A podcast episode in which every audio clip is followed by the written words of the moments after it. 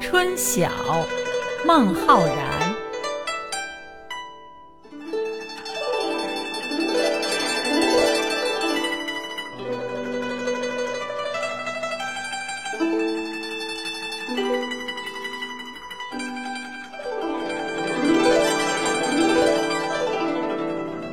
春眠不觉晓，处处闻啼鸟。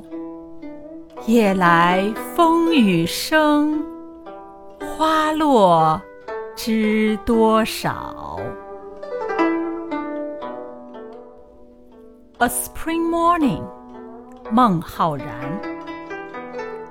This spring morning, in bed, I'm lying, not to awake till birds are crying. After one night of wind and showers, how many are the fallen flowers?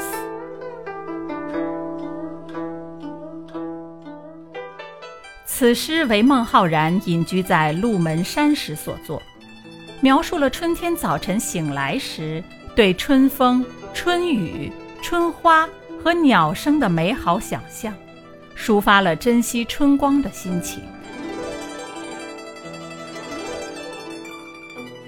This poem was written by Meng Haoran when he lived in seclusion in Lumen Mountain.